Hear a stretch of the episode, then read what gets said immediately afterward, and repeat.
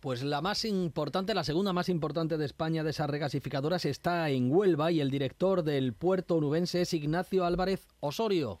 Buenos días, director. Hola, buenos días, encantado de estar con vosotros.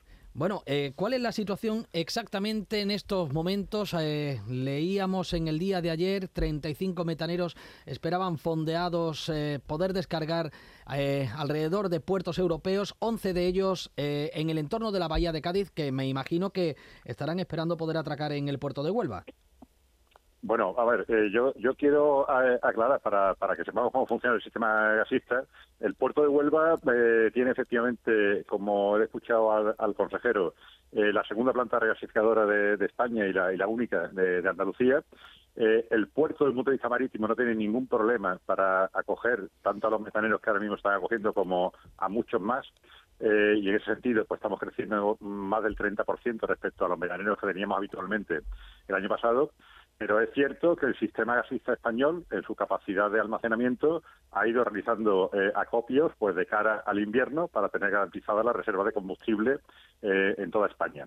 Si a eso unimos eh, a que está habiendo una una política de restricción del consumo, de ahorro energético, y se está consumiendo menos de lo previsto, pues efectivamente eh, la función de los puertos, que es alimentar a esos almacenes de gas natural licuado que tienen las empresas gasistas, pues hace que aunque los puertos tengamos capacidad sobrada para coger estos barcos, pues el sistema gasista ahora mismo pues tenga una capacidad de almacenamiento muy alta, lo cual hace que por razones, eh, bueno, que habrá que preguntarle al gestor del sistema gasista, pues ahora mismo mm, el ritmo de entrada de gas pues no se corresponda con la oferta ahora mismo que hay en el mercado.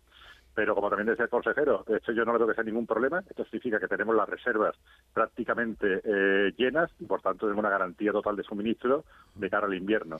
Eh, los barcos que están ahora mismo fondeados en la bahía de Cádiz no son barcos, perdón, en el Golfo de Cádiz, no son barcos que ahora mismo estén esperando entrar concretamente en Huelva, son barcos que están a órdenes, podemos decir, esperando decisiones de los armadores y de los propietarios del gas que llevan a bordo para decidir a qué puerto van.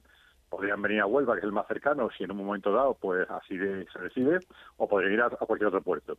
Pero yo insisto, la petición de entrada de metaneros en el puerto de Huelva, como en todos los puertos, una petición que hace Enagas, que es el que gestiona la terminal de gas, y el puerto le está dando respuesta a todas las peticiones de atraque que está realizando Enagas. es decir, no tenemos ningún problema desde el punto de vista de la infraestructura portuaria para acoger a este tipo de buques. ¿no? El problema viene, como usted ha explicado, de las plantas que tienen los depósitos prácticamente al 100%.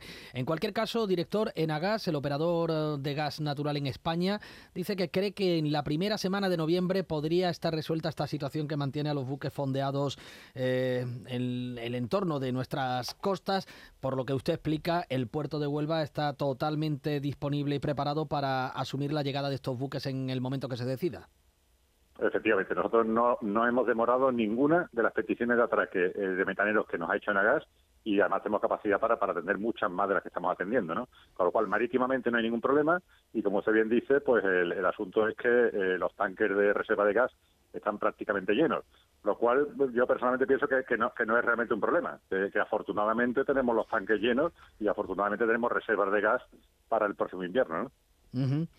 Eh, en cualquier caso, ¿supone algún riesgo para la flota de estos buques eh, permanecer fondeados en alta mar y no estar al resguardo de un puerto? No, no, en absoluto. Los buques metaneros son buques eh, altamente seguros no hay eh, prácticamente antecedentes, y mucho menos en la última década, de, accidentes o problemas de buques metaneros. Y bueno, son buques muy grandes, son buques en torno a los 300 metros del Lora y con una capacidad, de, evidentemente, de, estar el tiempo que sea necesario en el mar y sin ningún problema respecto a temas de temporales, abrigos, etcétera. De hecho, están fondeados en el Golfo de Cádiz, en una zona donde hay además unas condiciones naturales de abrigo pues eh, realmente buenas. Una última, director. Eh, ¿Está previsto que entre hoy algún alguno de estos barcos al puerto de Huelva a descargar?